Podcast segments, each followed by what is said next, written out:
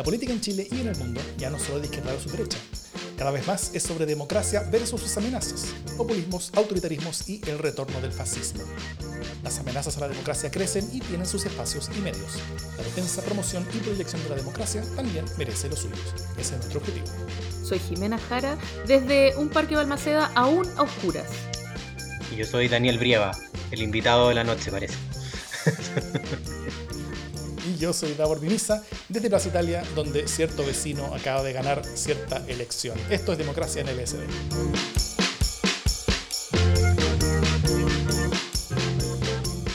¿Cómo están? Jime, ¿cómo estás tú? Antes de presentar al invitado, que se autopresentó. Muy, muy bien. Eh, no, no es necesario tirarse tantas flores, le dijeron hoy día a Pamela Giles. Eso, por si el, por si el vecino ya. Eh, vamos a hablar de eso. Yo no, no creas que vas a salir jabonado de ese tema. Pero muy bien, gracias. Bueno, eh, y saludo a Daniel Bría, que nos va a estar eh, acompañando hoy día. Daniel ya nos ha acompañado un par de veces, una vez hace hartos meses en uno de los primeros uno a uno que, que, teníamos cuando, antes de la pandemia. y también fue con quien hicimos un streaming especial donde transmitimos en vivo y en directo, comentándolo, el primer debate Donald Trump-Joe Biden. experiencia que eh, yo creo que para Daniel fue al menos casi tan traumática como lo fue para mí. Eh, Daniel es académico de, Ciencia Política de la Universidad Adolfo Ibáñez y eh, bueno, es un viejo, viejo amigo que siempre está dispuesto y contento con, de, acompañarnos para hablar de las cosas que vamos a estar hablando hoy día. Hola Daniel, ¿cómo estás? Hola Daur, hola Jimmy, ¿cómo están ustedes? Súper. Así que, dicho eso, Jime, todo tuyo. bueno, hoy día, eh, entre gente que se sobaba las manos y gente que se sacaba los pelos, eh, transcurrió la jornada política, ¿no? Eh, en la moneda, en el segundo piso, probablemente corría el agüita del Carmen y, estaban tratando de hacer una vez más que esta estruendosa derrota no fuera tan derrota, ¿no? yo creo que Piñera se quedó sin voz y se cansó de decir por qué era súper malo lo que hoy día se aprobó eh, por arrolladora mayoría. Eh, se decidió en la, en la Cámara de Diputados, tiene que pasar a segundo trámite en el Senado, el segundo retiro del 10% de las AFP. Eh, y eso significa, porque en estos días además el gobierno ha estado tratando de ponerle trabas, ¿no? Y a decir que va a apelar, que va a ir al Tribunal Constitucional, que va a hacer esto y aquello. Eh, y hoy día la nueva justificación era que el nuevo retiro tenía que aprobarse eh, no por tres quintos, que vendría a ser un 60% del Congreso en ejercicio, sino por, eh, por dos, tercios. que vendría a ser el 66%, ¿no? bueno, sea, sea tres quintos o sea dos tercios, se aprobó como por el 82% más o menos. 83%, eh, con lo cual... Como por 7 octavos. Claro, por si acaso le parecía poco al presidente, entonces fue tan monstruoso eh, que, todavía debe estar eh, comiendo pizza en la moneda el presidente.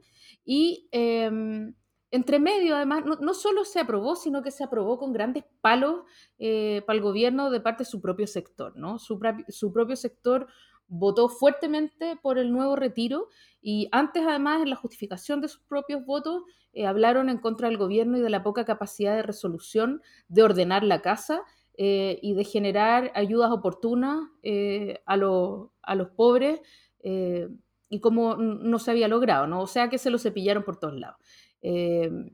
y después de eso se aprobó Además, se desestimó la indicación que pedía que se tributara, que gente que tenía a partir de cierta renta tuviera que pagar impuestos por ese retiro. Chao. Eh, y de manera que le salió todo mal y eh, en, este horror para la moneda fue también eh, un triunfo para algunos diputados y especialmente para la diputada Pamela Giles, que me parece que va a ser, que ya es harina de otro costal, ¿no? eso. Quiero saber cómo lo ven ustedes, ¿van a sacar su plata? Eh, van a reincorporarla, como se supone, con una cotización voluntaria del 5% más. Eh, ¿Es esto el fin del mundo? ¿Es esto el fin del sistema? ¿Que ¿Se salvará el super ratón? ¿Cómo lo ven? A ver, o sea, yo creo que esto políticamente hablando muestra la, debilidad absoluta del gobierno, todas estas fantasías de que con el, eh, de las cuales también todos formamos parte. Me acuerdo, yo también escribí una columna en su momento por el cambio de gabinete y como que todas esas hipótesis que eran como que con esto se ordenaba la casa, porque se traía viejos cracks, ¿no es cierto?, del Parlamento eh, para hacer un gabinete como, como ya más en unión con los partidos y que la razón de todo esto había sido un, un gabinete desconectado de los partidos. Bueno, todo eso se suponía que ahora no era el caso. Eh, claro, ya no está Víctor Pérez, pero cuesta pensar que solo porque Víctor Pérez hubiera estado ahí, esto, el, resultado habría sido distinto. Lo que muestra esto es que el gabinete y el gobierno entero son francamente irrelevantes porque las presiones políticas del momento son, son demasiado fuertes para ser resistidas por los parlamentarios. Eh, y yo creo que aquí el problema de fondo, bueno, es la debilidad del gobierno, ¿no es cierto? Que un gobierno con un 17-20% de aprobación en una encuesta favorable, digamos, eh, no, no es simplemente no suficiente para sostener la presión. Em, pero yo creo que el problema de fondo va más allá incluso que de Piñera. Yo creo que el, problema de fondo acá es que eh, es la que en el fondo es la, la, el desfonde de los partidos y la ilegitimidad del sistema de pensiones la combinación de esas dos cosas juntas eh, es lo que está causando esto. En el fondo se está desfondando el sistema de pensiones eh, sin tener una alternativa, sin tener ningún consenso sobre qué lo va a reemplazar, comiéndose plata que se suponía que iba a ayudar después a, generar este pilar, ¿no es cierto?, el reparto. Eh, la ministra Saldívar decía, ¿no es cierto?, que parte de esto que ahora con el 6% adicional va a empezar a tapar el hoyo de lo que se está dejando más que subir pensiones, por ejemplo. Eh, depende de qué sistema se haga, si eso es cierto o no, digamos, pero, pero en el fondo tenemos un sistema que como no es legítimo, eh, no está legitimado socialmente la FP en absoluto, entonces no, es gratis pegarle y sacar la plata. Y por otro lado, un Congreso con un sistema de partidos donde los, los mismos parlamentarios ya no tienen ninguna legitimidad propia. En un sistema político representativo con partidos fuertes, con ideologías fuertes, parte del trabajo de los políticos, o sea, los políticos ahí tienen, los congresistas tienen la capacidad de tomar medidas que sean impopulares, porque se entiende que es por una idea mayor, por principios mayores, eh, o si no porque hay un trade-off entre el presente y el futuro y que vale la pena preservar el futuro y que parte del rol de los representantes es preservar ese futuro. Pero cuando tú tienes un sistema político donde los partidos están, eh, hechos pebres, eh, y donde los congresistas ya no pueden prometer nada sobre el futuro, ni nadie les cree ninguna ideología de ninguna especie, la única manera que tienen de tratar de reelegirse y conectar es, y estamos en lo más básico de todo, plata. El Congreso, a mi juicio, eh, se ha transformado en una máquina de encontrar maneras de transferirle plata a la gente, eh, porque eso es lo único que le permite tener oxígeno y, conectar con las personas, pensando ya que además que la reelección eh, está a la vuelta de la esquina, esa competencia, y por lo tanto esa es la dinámica política que está propeliendo todo esto, y por lo cual yo creo que un tercer retiro es perfectamente posible. Mm. Esto, bueno, eh, esto todo lo estamos viendo en, los mismos días en los que todo como el, mundo de la ciencia política y las políticas internacionales nos están contando no solamente lo que pasa en Estados Unidos, de lo que vamos a hablar después, sino que de lo que está pasando en Perú. ¿Ah? Y, de, y, en la explicación de, de, por qué la política peruana llega al punto en el que eh, echan a su, a su, segundo presidente básicamente al hilo. Eh, hay, hay, hay, similitudes con respecto a la, como al desfonde de los partidos políticos, de lo que estamos viendo en Chile con respecto a la situación peruana que viene desde, mucho más, tiempo y que está bastante más estudiada. Yo creo que, que sí, que, que, hay algo, algunas similitudes, ¿no es cierto? O sea, efectivamente ya el, de, o sea, el desfondo de los partidos ya es total, o sea, ya no existen, no es que estén desfondados, es como que ya dejaron de, existir, que es, peor, que más grave aún. Eh, allá lo que, lo que hay son partidos que básicamente son vehículos electorales de ciertas personalidades fuertes eh, que muchas veces duran una sola elección. Entonces ni siquiera tú tienes como maneras de cobrarle cuenta a los partidos porque no alcanza. A la próxima elección ya no existe el partido al cual querías castigar.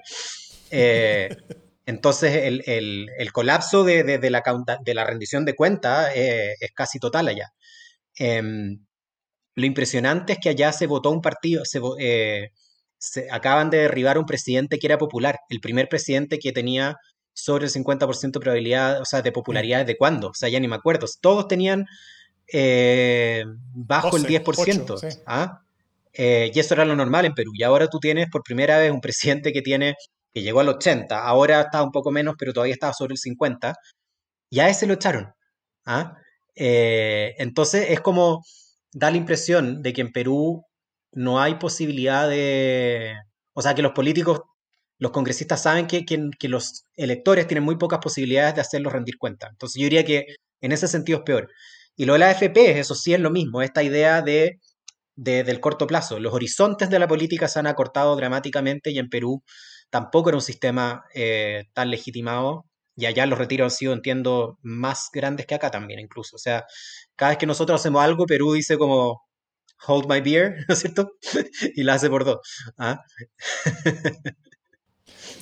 Em, algo, algo, algo también de lo, que hemos visto y que, que, tú yo creo que, el que le diste una, una primera vuelta es que, em, es que efectivamente, bueno, el sistema de pensiones está desfundado en cuanto a legitimidad, pero, es, pero actualmente está en discusión reforma, ¿no es cierto? Eh, hay una discusión donde, hay un desacuerdo entre la entre el gobierno y, la oposición, eh, como que tanto el gobierno como la oposición leyeron cosas eh, exactamente opuestas entre sí después del primer retiro del 10% sobre qué es lo que eso, eso había significado. Para la oposición eso implicó que, que, el sistema de pensiones er, er, era aún más débil, por lo que ellos tenían mayor poder negociador para lograr algo más parecido a lo que ellos querían, mientras el gobierno leyó que, eh, que, que, las personas valoraban mucho más su ahorro individual, como sintiéndolo mucho más perteneciente a ellos, y por lo tanto el, el, mismo gobierno con sus principios y valores tenía ergo más piso en, la negociación. Eh, pero, pero y, y, a lo que eso termina llevando es que las, las, posiciones en la mesa se, se, separaron, ¿no es cierto? Quedaron, quedaron, más separadas de lo que estaba antes. Eh, si el, eh, la, reforma de las pensiones, de hecho, fue aprobada por, en la Cámara de Diputados un poco antes del estallido del año pasado, del levantamiento social del año pasado, como nos enseñó Camila Vergara.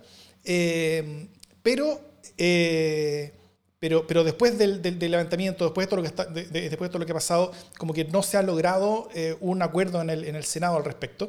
Eh, ¿Por qué un gobierno como este no, no se ve forzado o acelerado lo suficiente a llegar a un acuerdo para tener un nuevo sistema de pensiones y cerrar esta puerta, del, del o, o, al menos intentar con fuerza cerrar esta puerta de los, de los continuos eh, retiros, porque tal como bien tú dices, tal como ya tuvimos el primero, el segundo, hoy el tercero es más fácil, ¿no es cierto? El, el, el tercero es más fácil eh, versus el segundo de lo que el segundo fue versus el primero. Y mucho más fácil de lo que el primero fue versus, antes, que, esto era una, idea loca que nadie compartía.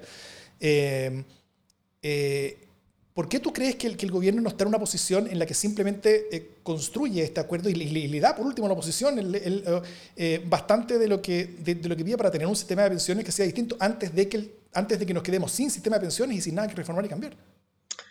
Solo puedo especular.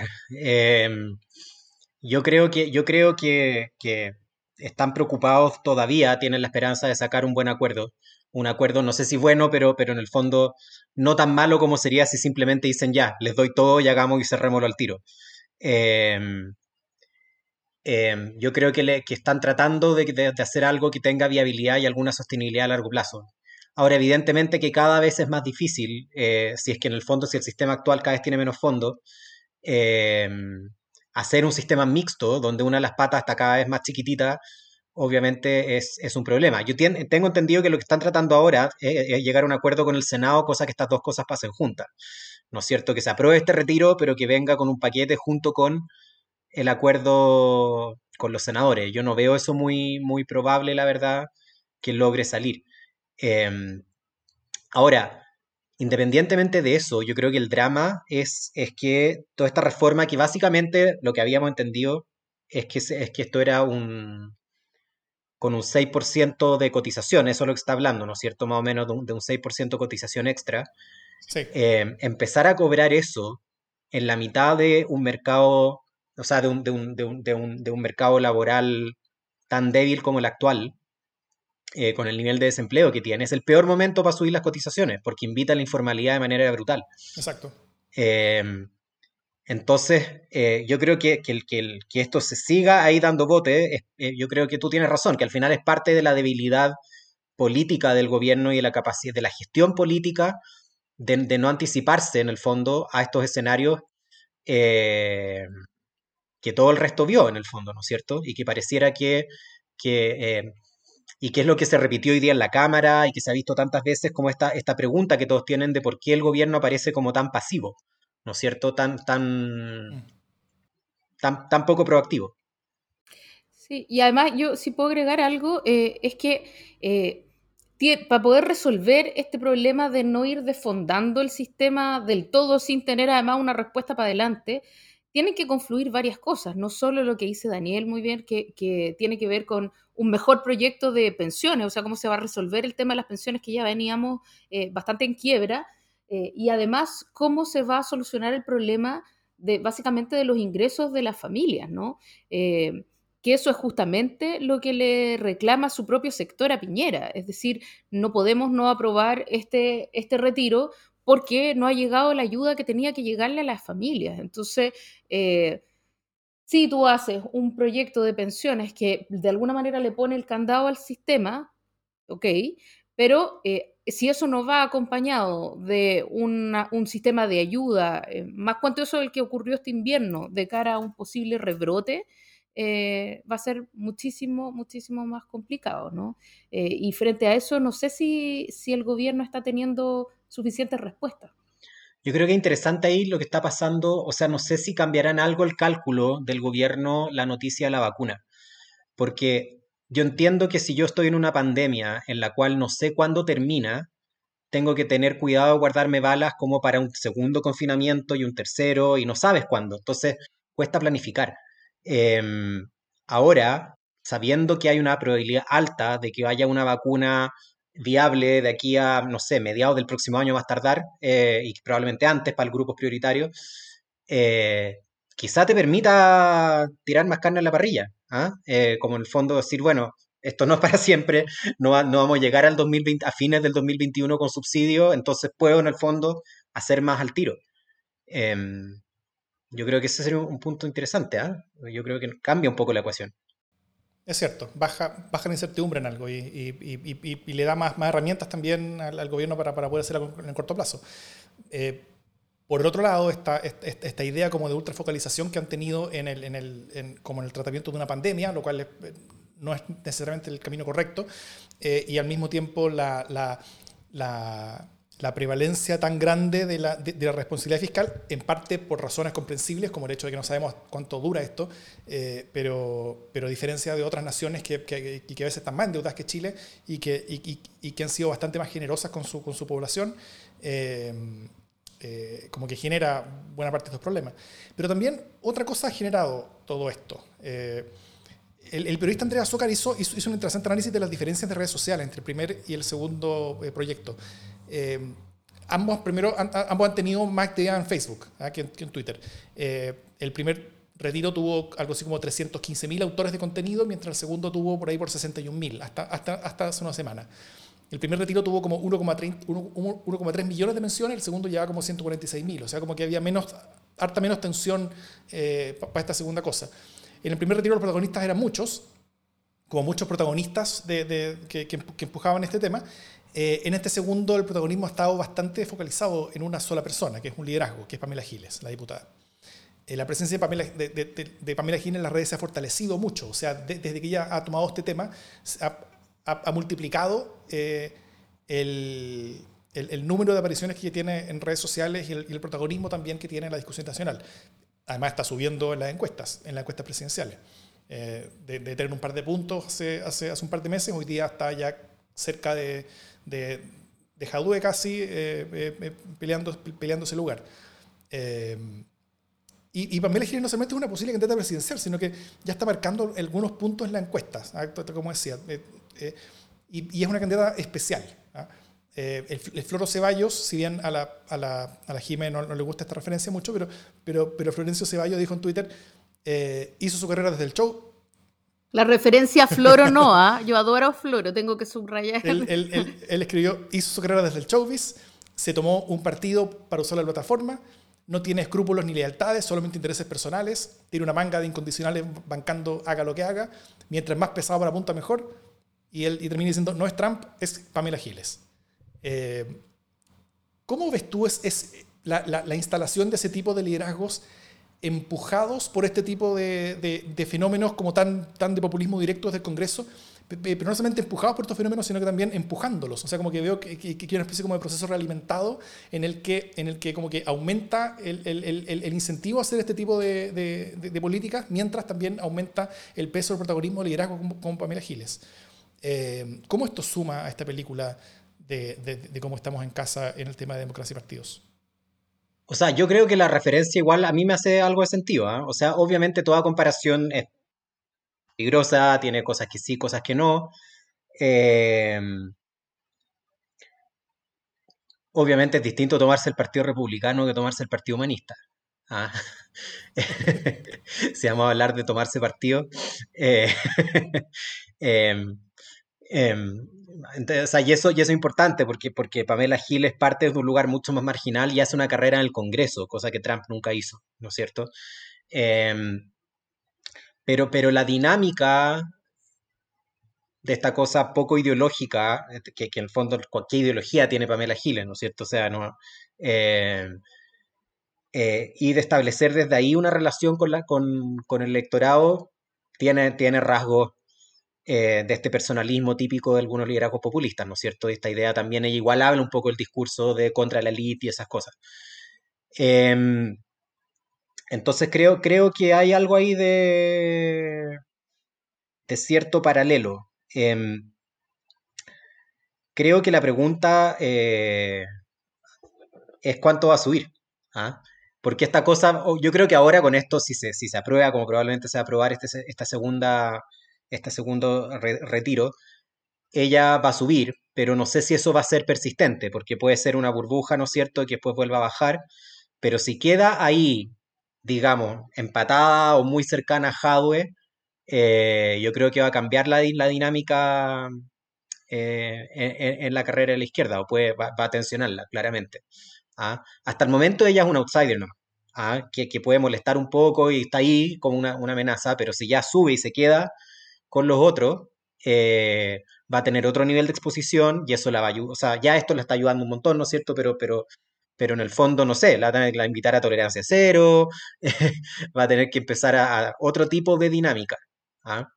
Em, así que sí, yo creo que, algo de Trump tiene, pero eh, pero, pero, pero su posición es desde el Congreso y eso, y eso la hace una líder como distinta. Ahora, es interesante cómo logró esto, ¿no es cierto? De, de en el fondo, o sea, no solo ella, ¿ah? también, bueno, me da pena por Matías Walker porque tanto él ha hecho tanto esfuerzo y nadie, y nadie lo menciona a él como, como, dentro de, de los que han hecho mérito. Pero, pero en el fondo encontraron la vuelta para, para, lograr que el Congreso efectivamente gaste plata, que era lo que se suponía que la Constitución del 80 no permitía, era como el gran punto de, esa constitución era que el Congreso no, no, no podía abrir la billetera. ¿ah? Y encontrar una manera de hacerlo. Eh, y eso cambia, eh, y por eso tiene este efecto inmediato. Sí, yo quiero eh, explicar por qué compartiendo mucho del raciocinio de ustedes respecto de la Pamela Giles no estoy de acuerdo con la referencia. Evidentemente que el paralelismo de, de los hechos que menciona el Floro eh, son, son razonables. Es decir, eh, bueno, primero no sé si salió del showbiz realmente. Eh, ella era una periodista, fue una periodista durante la dictadura y tiene una base por lo menos inicial de, de, otro contexto, ¿no? Ella se hace famosa como una, una reportera sesuda, como una tipa que hacía reportajes en informe especial y después va derivando y termina con una pluma en el poto en la portada de, de, no me acuerdo, de, las historias de las mujeres, no sé, una, cosa medio eroticona. Eh, y después, entonces, como que le quedó gustando ese personaje eh, y, jugaba un poco con ese personaje en la tele, en, una, en un programa ya así de farándula, eh, en el que tiraba noticias no comprobadas políticas, ¿no?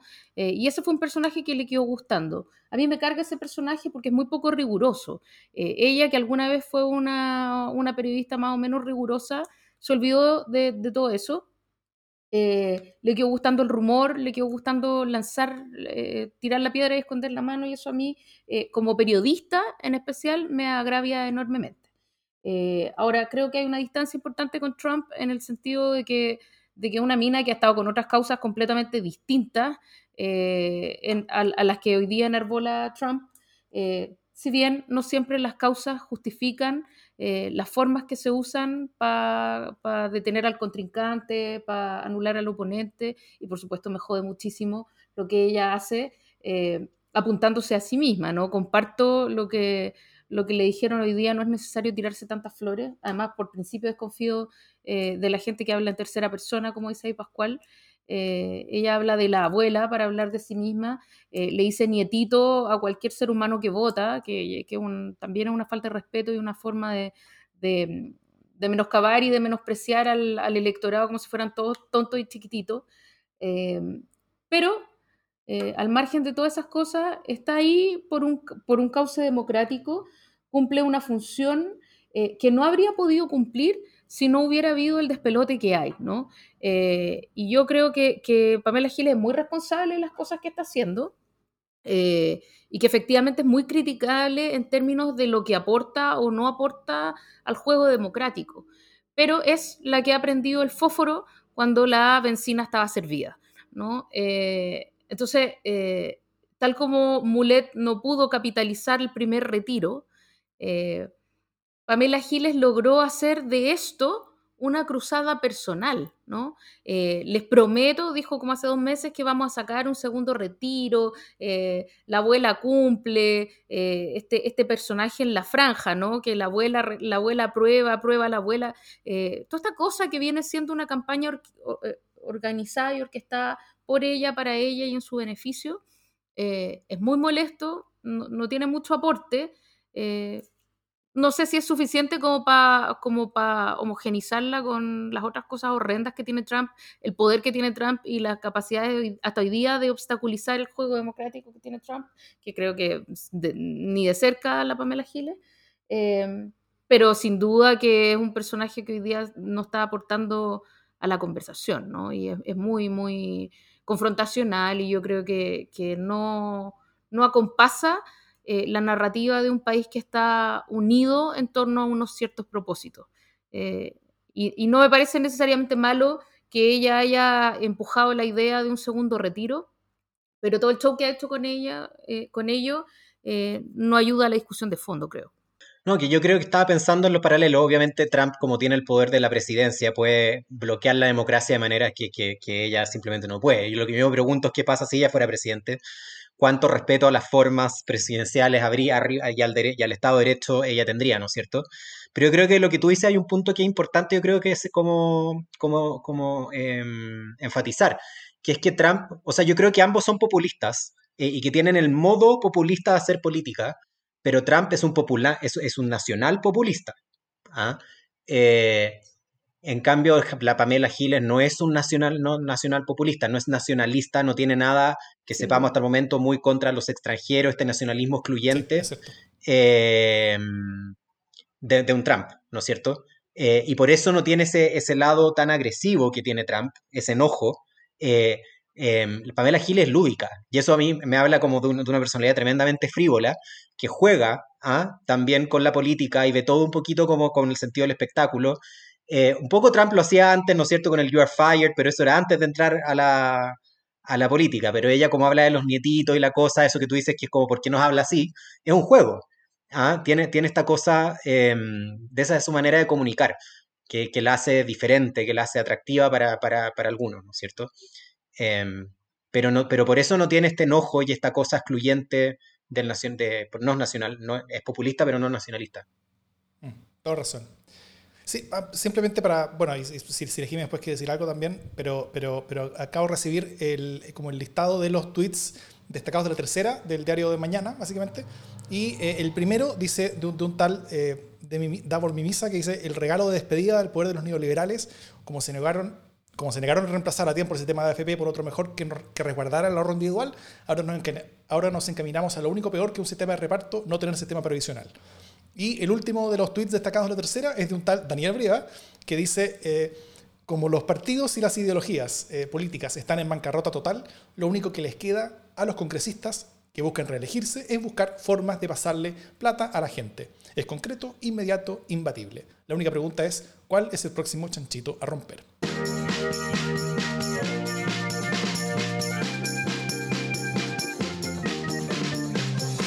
Bueno, el programa de la semana pasada nosotros lo grabamos mientras llegaban los primeros resultados de la elección de Estados Unidos. Eh, a esa hora ya, era claro que las cosas no eran como esperábamos. ¿ah? Eh, había malos resultados en Florida principalmente y en otras partes también. Eh, y eso podía ser signo de grandes problemas.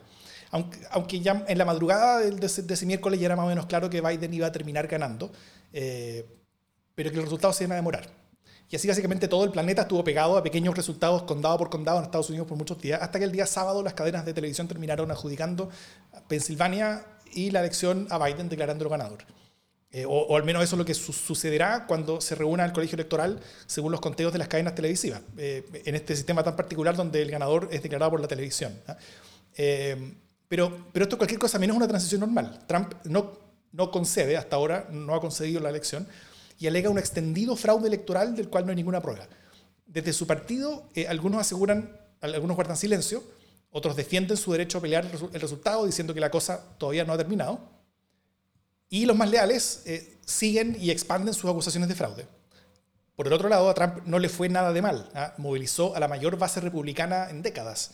Logró acortar la desventaja republicana en la Cámara de, Representantes y estaría a punto de conseguir retener el control del Congreso, del, del Senado.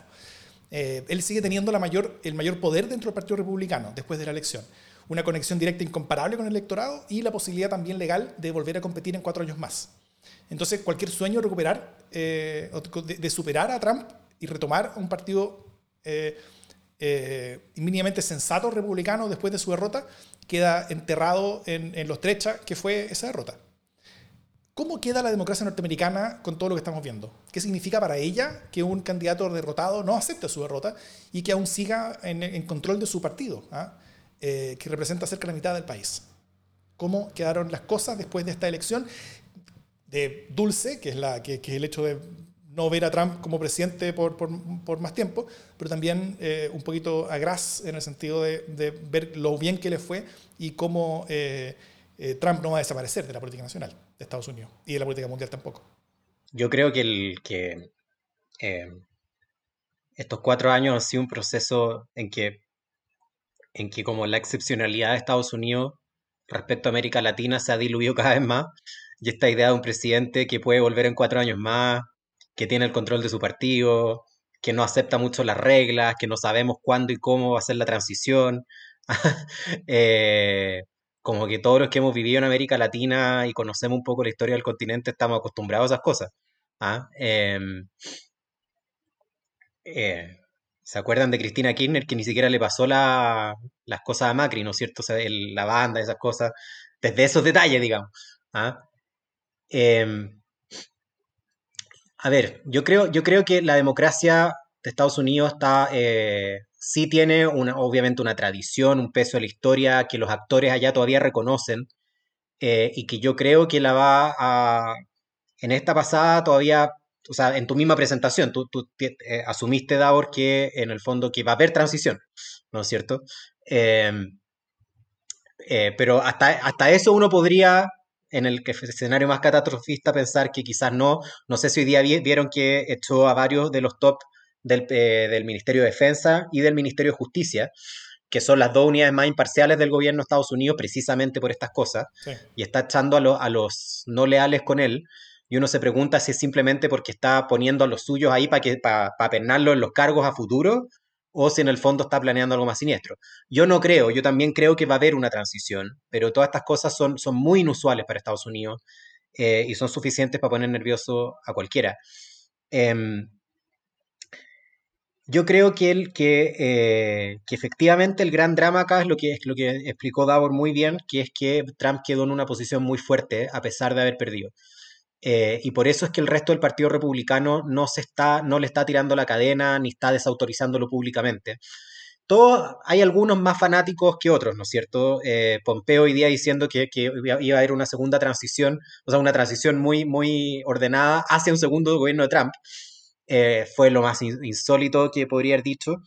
Eh, y, lo marca claramente en un... eso es una, intención política también, para quedar como eh, entre, entre los personajes importantes del Partido Republicano pro-Trump.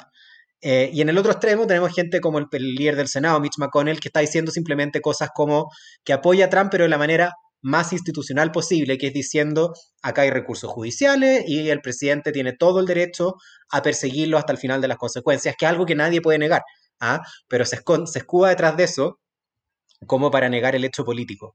Pero todos están pisando huevos con Trump porque nadie quiere enojarse, que, Trump se enoje con él, porque en el fondo va a seguir siendo un actor relevante y que mueve las bases del partido. Y eso es lo fundamental, que lo que estos cuatro años lo que nos enseñaron es que, eh, es que las bases del Partido Republicano va a seguir Trump a donde sea. Esto es como lo, las barras bravas, ¿no es cierto? Esos cantos.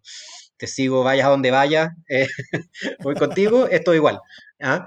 Em, Trump es ese líder y por lo tanto hemos aprendido de que todo esto de, la, de, que cuatro años de trumpismo no fueron rechazados en las urnas que podría haber sido una de las cosas, un escenario, ¿no es cierto?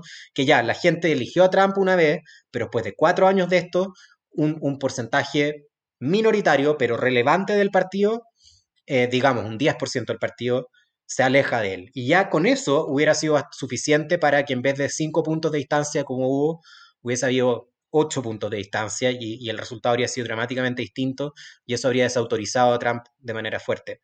Pero lo que vimos es que si bien una pequeña fracción muy chica de, de, votantes de republicanos parece que se dieron vuelta y votaron por, por Biden. En Arizona, por ejemplo, los tipos que admiran a Romney, a, a, McCain, ¿no es cierto? Pero son muy pocos. El grueso, grueso, la enorme mayoría del Partido Republicano siguió a Trump y votó por él con más fuerza que la anterior y por lo tanto el trumpismo no ha sido rechazado. Y yo creo que ese es el hecho, eh, un hecho político de primera magnitud.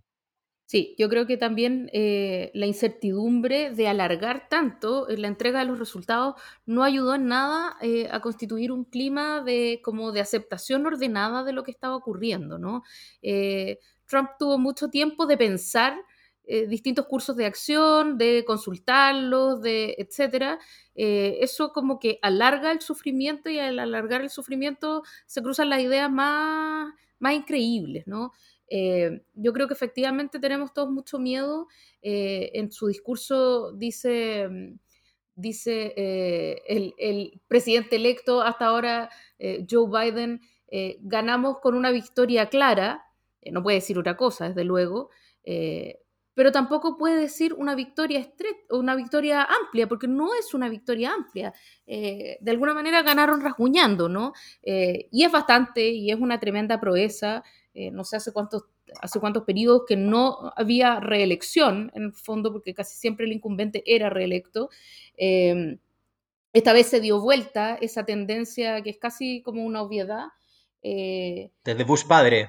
Bush padre el año 92. Imagínate. Eh, no es poco, ¿me entendí? Y, y, o sea, es un tremendo logro, pero aún así las fuerzas están súper parejas, ¿no? Eh, y por eso la única opción que tiene Biden es ir tratando de dar garantías de que va a ser un gobierno eh, lo más unitario posible, que no va a atropellar a nadie, que, etcétera, porque tampoco tiene una no es una opción seguirse atropellando mutuamente, ¿no? Y, y, a mí lo que me preocupa es que efectivamente hay una tradición democrática que es súper importante en Estados Unidos, pero a uno le cuesta saber si eh, Trump es un personaje eh, que, juega de loco de alguna manera y que todo esto es una bravata, eh, o si es realmente está deschavetado y está dispuesto a llegar hasta las últimas consecuencias. Cuesta con este tipo de personaje saber exactamente cuáles son sus límites de lo, de lo aceptable. Y ahí está como creo yo una pequeña tragedia, ¿no? Lo que dice Daniel de estar echando gente ¿Por qué lo hace? O sea, piensa para, para petarse en la Casa Blanca y que lo saquen a tiros, piensa, ¿qué es lo que está pensando? Y eso es súper difícil de, dilucidar en, personajes tan perturbados como Trump. Mm. Oye, eh, una, pregunta para ambos, porque ambos escribieron eh, al respecto. Eh, la Jime con, con, columnas publicadas en medios impresos. ¿ah? Daniel solamente como tuitero, básicamente, pero, pero, pero ambos hablaron sobre, eh, sobre los relatos. Los relatos me, publicaron en Twitter. Eso. Eh, ambos hablaron sobre, sobre los, los relatos eh, en los relatos en, los discursos. ¿ah? pocas horas después que, que, los canales de televisión terminan declarando a Joe Biden como, como el ganador de la, de, de la competencia, primero Kamala Harris hizo un discurso eh, bastante emocionante. Eh, después Joe Biden hizo, hizo, otro discurso. Me gustaría escuchar a ustedes sobre eh, cómo, cómo, vieron esos discursos, cómo se complementan entre sí, qué tipo de mensajes dieron y, sobre básicamente qué esperar sobre sus gobiernos ahora hacia, adelante. Sí, ya, me acuerdo cuáles tweets fueron esos. sí, yo creo que que fueron, fueron discursos bien pensados para hablarle a dos públicos distintos. Yo creo que son, alguna gente decía, oye, mucho mejor el, discurso de Kamala, pero yo creo que eso fue, era no entender eh, la división del trabajo intencional que hubo ahí. Eh, Kamala le habló a la base demócrata eh, y fundamentalmente desde la política y la identidad, que es algo que moviliza al mundo demócrata de manera muy apasionada. Entonces habló, yo creo, y si fueron líneas notables, o sea, esa cuestión de cuando dijo, soy la primera mujer en este cargo, pero no seré la última, o sea, fue, fue una línea, pero electrizante encontré. Em, fue muy emocionante en algunos momentos. Eh, remarcó toda su historia, ¿no es cierto?, cómo Estados Unidos, este país de las posibilidades y cómo su propia historia eso lo encarna. Eh, pero fue ese tipo de discurso que obviamente al votante republicano que detesta pensar, estoy pensando no todo votante republicano, pero pensemos en el, en el hombre blanco sin educación, ¿no es cierto?, que vive eh, en Kansas, toda esta idea de, de, que de este país multicultural en que una hija inmigrante puede llegar a ser eh, que viene de la India y del Caribe eh, y que ahora es vicepresidenta y además mujer, no tiene por qué fascinarle, ¿no es cierto? Para nada. Eh, entonces es un discurso mucho más pensado para la base demócrata que sí celebra eso. Y después Biden le habló al país. y por lo tanto fue un discurso mucho más neutral, donde el foco, si bien, a ver, no lo quiero minimizar, porque igual dijo cosas que para un presidente de Estados Unidos fueron igual novedad. Habló de eh, racismo sistémico, por ejemplo, algo que ningún presidente demócrata antes habría dicho. Eh, pero el foco estuvo en esto de unificar al país y despertar el orgullo patriota. ¿ah? Habló mucho de lo que, nosotros, los americanos, ¿no es cierto? Nunca, o sea, lo que podemos hacer lo que, lo que queramos mientras ningún, ningún problema se nos ha resistido, digamos, eh, lo que podemos lograr juntos es infinito, ese tipo de discurso y de la unión, y esto de los versos, el discurso religioso, que es una tradición que en Estados Unidos eh, es muy profunda ¿ah? y que a Cristóbal Velolio le da urticarias, pero, ¿ah? pero, pero que en el fondo es, es muy típico de, del lenguaje que usan los políticos en Estados Unidos, de citar eh, a la Biblia, eh, algún verso especialmente inspirador, con el twist de que Biden es católico y por lo tanto citó un, salmo que parece que es muy de misa católica y no de misa protestante, eh, lo que le da como su toque, pero dentro de sigue siendo un, discurso muy típico eh, para un presidente de Estados Unidos, pero donde el énfasis estuvo en la unión, en la unión porque sabe perfectamente el estado en que va a encontrar el país. Mm. Bueno, Joe Biden fue, fue candidato la primera vez en 1988, así que yo creo que ha tenido bastante tiempo para, para, para, para escoger el, el, salmo que iba a decir en su discurso. ¿Cómo, cómo, cómo lo viste tú, Jiménez? Sí, yo creo que, que, efectivamente estaba pensado para públicos distintos. Eh, Kamala Harris es sin duda mucho más como moderna y efectivamente busca, eh, busca votantes más rupturistas, eh, dice lo que incomoda al votante tradicional, ¿no?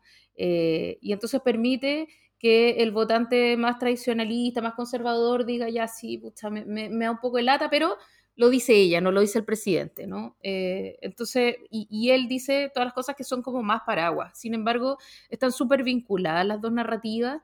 Eh, ella habla muy fuertemente de, esta idea de, sanar, ambos hablan de la idea de sanar, ¿no? Biden lleva mucho tiempo hablando como del alma de la nación, eh, de reestructurar el alma de América, qué sé yo, y, este personaje como un poco aburrido, eh, buscan revestirlo de una cierta mística medio chamánica, espiritual, o sea, no es aburrido, es espiritual, ¿cachai? No, sé cuánto funciona, pero, pero es, la, es la apuesta, ¿no? Este, este tipo es un tipo como compenetrado, profundo, ¿no? No un latero. Y entonces, eh, cuando Kamala Harris lo describe, dice he's a healer, ¿cachai? Es un gallo que por su historia, por su vida, por no sé qué, sabe de duelos y por lo tanto puede conectar con el duelo de tanta gente que ha vivido la pandemia y las consecuencias como con gente muerta. Eh, puede conectar con las pérdidas que está teniendo eh, Estados Unidos, puede, puede, conectar con lo que pasó eh, con todo el movimiento Black Lives Matter, puede conectar en el fondo con los grandes duelos de, de la nación, eh, y puede sanarnos. He's a healer, ¿no? Eh, y entonces ahí cuando dice, eh, Kamala Harris dice como en esta elección en la que la, propia democracia estaba en peligro o estaba en la, en la papeleta, o sea, en el fondo tú votabas por democracia o contra la democracia, ¿no? y, donde el, alma de la nación estaba en juego, eh, ustedes decidieron darle un día más a América, ¿no? Eh, entonces tiene toda esta cosa de como que América continúa, eh, su, alma, su alma se salva, ¿cachai? No se vendió al mal. Entonces hay una disputa ahí de bien y mal que es bien épica y que generalmente uno dice esto es muy ciútico, pero que en un momento como el actual eh, es pertinente, ¿no? Y después Joe Biden recoge el guante eh, y no, obviamente no dice... Joe Biden no dice Joe Biden is a healer como la Pamela Giles, sino que eh, dice que es el tiempo de sanar, ¿no? Y entonces tácitamente aquí vengo eh, a sanarlos, ¿no? Y habla también de, como de los ángeles, de, tiempos de como de ángeles luminosos y de fuerzas oscuras eh, y que llegó el tiempo de los ángeles, que un poquito patuvo, pero que básicamente busca ratificar esta idea del despertar espiritual de una nación que está en el, un poco en el limbo.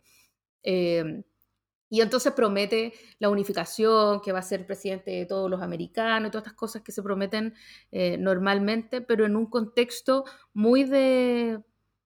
que, busca ser muy de reencuentro espiritual, ¿no? Eh, muy de trascendencia. Y que me parece a mí que es pertinente eh, en este caso y que, y que están muy, muy, muy, muy imbricados. Y además es muy curioso porque una de las cosas más fuertes que dijeron o que dijo Kamala Harris, después la repitió Joe Biden, que tiene que ver con lo que ha triunfado, ¿no? Ella dice, lo que ha triunfado esta noche es la decencia, la verdad, eh, la, como la honestidad. Eh, son cosas re fuertes, en el fondo que, uno dice, bueno, pero ¿cómo que ha triunfado la decencia? Es como el desde, pues, ¿cachai? Eh, bueno, en este caso, en el fondo, el el desde estaba tan menoscabado que permite hacer un voto por la decencia, que es como el mínimo, ¿no? Eh, y eso es bien, es bien particular. Mm. Sí, el, sanar el alma de la nación eh, es, como el discurso que ha tenido toda su campaña. De hecho, el, eh, por ahí leí, y, yo creo que tiene mucha razón, que, el discurso como de, triunfo de Biden perfectamente podría haber sido el discurso de lanzamiento de su campaña. O sea, como que, como que fue, fue muy consistente en, toda su campaña, siempre con un mensaje eh, muy compacto, muy claro. Y bueno, yo creo que, eso fue parte de lo que de lo que lo, lo, finalmente a ganar. Pues, Trump tenía tres discursos distintos por semana, entonces con distintos enemigos, intentando construir distintas frases, distintos ataques y, nunca tuvo ninguna consistencia. Eh, la, campaña de Biden, en cambio, fue bastante consistente en todo el tiempo y, fue bastante interesante. Hay, hay una, una, una, especie como de, como de ¿cómo se llaman estos, estos reportajes que se hacen después que una cosa se acaba? Como, como un un epitafio, no, no un epitafio, algo así. Bueno, eh, que, es en político.com, muy, muy interesante sobre las campañas, bastante entretenido eh, eh, para leer, un, artículo relativamente largo. Ah, sí lo vi. Como, como, como, última cosa, bueno, la, situación de los gringos para los próximos años, tal como hemos hablado, es bastante dramática, ¿no es cierto? El Partido Republicano va a seguir con su agenda de intentar gobernar e impedir cambios desde la minoría, y como la demografía opera en su contra, parecen dispuestos a echar abajo la democracia incluso para lograrlo, con Trump a la cabeza. Eh, pero el resto del mundo no va a tener las cosas tan malas. ¿ah? Trump efectivamente fue un daño, como un daño purulento a la idea de democracia liberal en el mundo. Su salida probablemente disminuye esa presión de, destrucción que rompía las alianzas internacionales, empujaba o incluso aceleraba este cambio hacia autoritarismos. Eh, ¿Cómo queda un mundo sin Trump? Estados Unidos podrá recuperar el lugar que tenía como primer promotor, con fallas, claro, pero de valores y principios de democracia liberal, o el daño hecho al liderazgo norteamericano, ya sea por Trump o por las mayores tendencias dentro de Estados Unidos, de las que Trump no es más que un síntoma, ya fue demasiado como para eh, retomar este rol.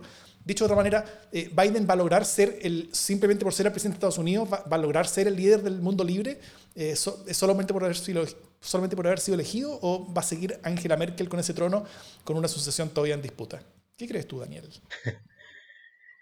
Yo creo que Estados Unidos va a retomar ese, ese rol simbólico, pero, eh, pero estructuralmente las cosas cambiaron. O sea, ya más allá de, de, si le ponen ese título o no, todo el mundo sabe que, que Estados Unidos eh, está tan polarizado que perfectamente en cuatro años más puede llegar un presidente que puede dar vuelta a todo lo que se acuerde con este y por lo tanto, cuando los países desunidos eh, pierden eh, reputación y standing internacional, porque en el fondo tú no puedes confiar. ¿Por qué Irán confiaría en, un nuevo tratado con Biden eh, si después puede llegar el mismo Trump, ni siquiera otro, el mismo Trump en cuatro años más y volver a, desecharlo?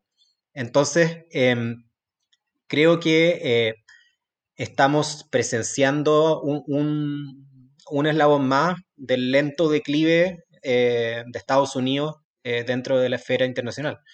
Em, veo difícil que eso se revierta, por supuesto, sigue siendo la superpotencia con un poder militar incontrarrestable, pero, pero su, su, primacía relativa es cada vez menor, porque en el fondo eh, ya no es un socio confiable para, para el resto, para Europa, o sea, lo van a aceptar y con los brazos abiertos, están todos felices, ¿no es cierto? Merkel casi que, o sea, le, hicieron un, recibimiento a Biden, o sea, su declaración fue amor, ¿no es cierto?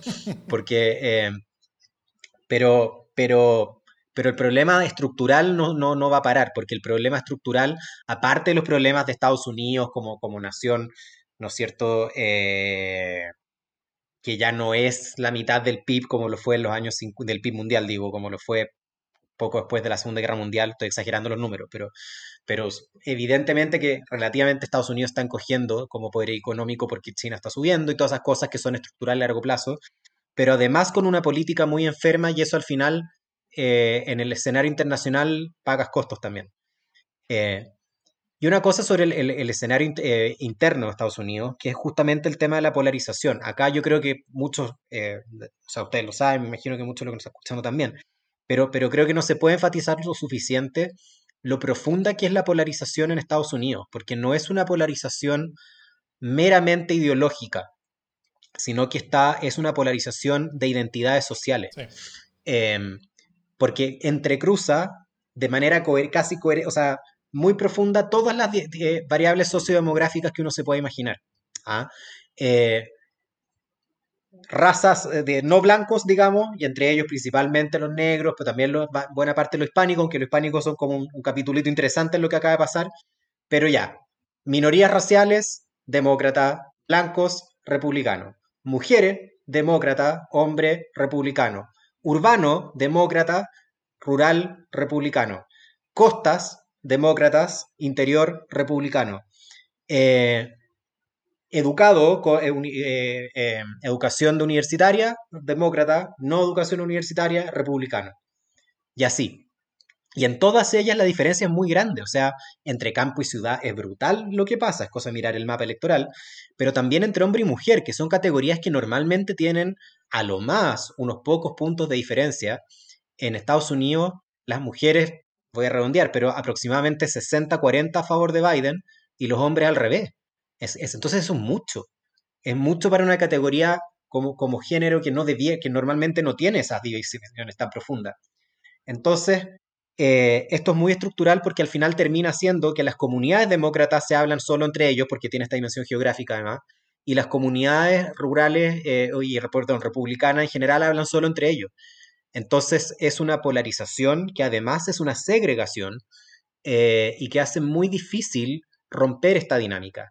Y además tienes el problema de que para los demócratas dar, dar esto vuelta de manera sistemática, como, como estamos viendo con el Senado, a menos que logren ganar las dos carreras, que yo lo veo difícil, pero no imposible, pero, pero bueno. Eh, el Senado estructuralmente beneficia a los estados, como es la misma cantidad de senadores por estado, beneficia muy fuertemente a, a, a los republicanos. De todas las instituciones, del, de Cámara de Representantes, Presidencia y Senado, es la que más favorece a, los estados con poca población, por definición, y esos estados son estados republicanos. Entonces es, muy difícil para los demócratas hacer el tipo de reforma, por ejemplo, a las leyes electorales, que podrían terminar con los incentivos que existen actualmente para los republicanos de no tener que ganar el votante mediano para ganar elecciones, sino que quedarse en una minoría consistente y coherente eh, em, en términos de su grupo, que es racialmente blanco, menos educado, en fin, todo lo que hemos hablado, y con eso tener suficiente poder para, para, gobernar. En cambio, los demócratas tienen que hacer una coalición sumamente amplia, que va más allá, más a la derecha del votante mediano, para lograr ser competitivos.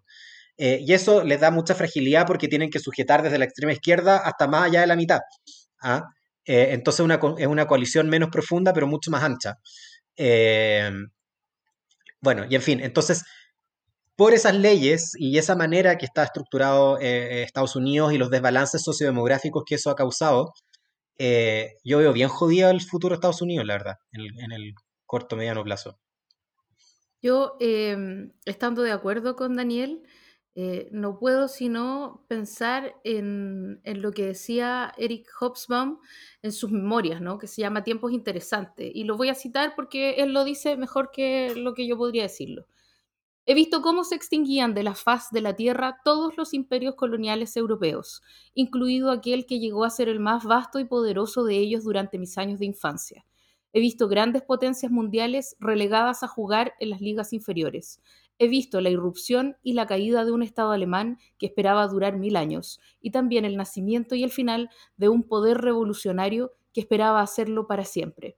He visto un tiempo en el que la palabra capitalismo contaba con tan pocos votos como la palabra comunismo en la actualidad. Dudo que llegue a ver el fin del imperio americano, pero me atrevo a asegurar que algunos lectores de este libro habrán de, de presenciarlo. Nada más que eso. bueno, dos, dos opiniones muy optimistas respecto al futuro de Estados Unidos.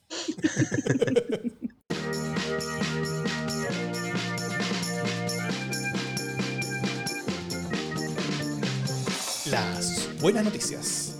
¿Qué buena noticia tienen hoy día Daniel y Jimé? Parte tú, Jimé. eh, no, no, tengo ninguna buena noticia, pero ya pensaré en alguna. Yo encuentro que parte tú, Davor, porque siempre nos pasas la pelota y eso es como terrible, porque solo tú tienes pensada tu buena noticia. Bueno, yo sí tengo eh, levemente preparado algo. Eh, pa para mí, por supuesto, fue, a ver, yo tuve tres elecciones importantes, al menos personalmente. Una fue el plebiscito, la cual se ganó por Huaraca.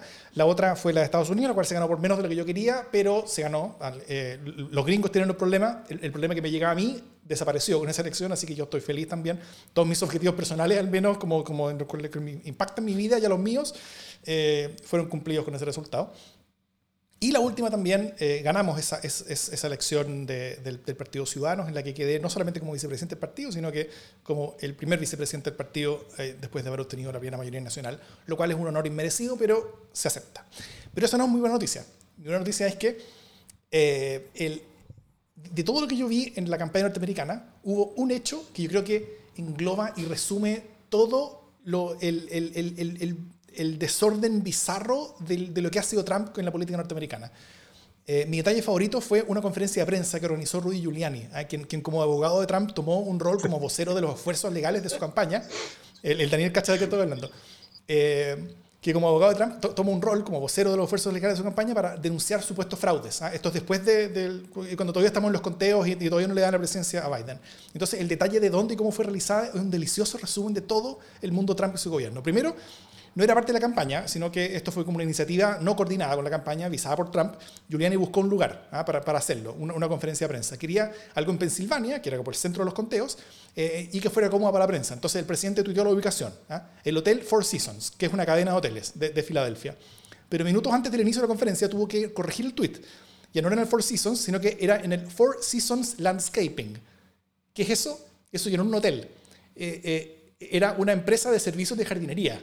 Básicamente alguien se había equivocado, parece, en reservar el lugar y, eh, y, reservar una empresa de servicios de jardinería para tener la conferencia de prensa. Entonces, la conferencia fue en la entrada de la bodega de, esa empresa, en un callejón, con unos autoadhesivos de la campaña pegados en la puerta del garage, donde entran y salen los camiones, ¿eh? como, como para pa hacer como jardinería y, y, arreglar los patios de, de las familias ricas la, la, de la, ciudad. Y la, y la simbología termina de hacerse deliciosa con el detalle de que esta empresa de jardinería estaba justo entre un crematorio y un sex shop. y desde ese inimaginablemente fantástico lugar, Giuliani intentó convencer a todo el mundo sobre fraudes electorales de los cuales no presentó ninguna prueba, excepto una prueba. Él lleva a una persona que había denunciado haber sido excluido de su derecho a voto. ¿ah? Obviamente la prensa revisa cuál, es el caso de, esa persona y la prensa obviamente investiga y descubre que no había sido, eh, que, que él no había podido votar por estar en el registro de depredadores sexuales. Maravilloso. Hermoso. Hermoso. Oye, encontré, encontré mi, mi, buena noticia, ¿viste? Siempre, siempre lo recuerdo. Y como, y como el que alguien pueda morir o esté en este momento muriendo, nunca puede ser una buena noticia y me van a censurar, entonces no voy a hablar de aquella posibilidad. Eh, voy a hablar de otra buena noticia, eh, que es que eh, se, está, se está aprobando, al parecer, Pfizer está eh, aprobando la vacuna. Mm. Eh, es una súper buena noticia. Tremendo. Nos están prometiendo, el gobierno nos está prometiendo que la vacuna va, acá- va a estar acá en enero. Nos conformamos con que esté en julio a los tiempos del gobierno. eh, pero, pero parece una buena posibilidad. Hasta ahora nadie ha llegado a mearle la saba a Pfizer y por lo tanto eh, parece que estaría haciendo, lo cual sería absoluta y increíblemente maravilloso. Sí, yo creo que esa es la noticia por lejos la más importante. Bueno, junto con lo de Biden anda por ahí, pero las dos cosas son las noticias grandes, ¿no? Ya, bueno, yo, ya que eh, me voy a colgar un poco de lo de Biden, pero para no hablar que esa sea la noticia que ganó, voy a hablar de una buena noticia que es la consecuencia de, de- de que Biden haya ganado, que es que a Bolsonaro se le cayó internet. Eh, ah, y a Erdogan, a, em, eh, a Putin, a AMLO también, ah, que dijo que no iba a reconocer el ganador. ah, eh, ah, eh, en el fondo, especialmente pensando en Bolsonaro, porque es como el que tenemos más cerca, pero eh, esta, al fondo esto es una muy mala noticia para, eh, para los líderes autoritarios y también para los populistas de derecha, eh, si es que alguien quiere hacer la distinción, que a veces se puede hacer.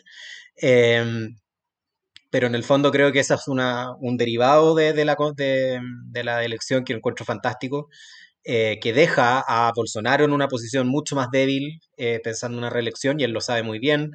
eh, y quiero creer que este es el comienzo de cómo estas cosas vienen en ciclo, de que viene ahora un ciclo menos, menos afín a los, a los populismos y nacionalismos de derecha. Qué grande. Dicho eso, esto es democracia en la.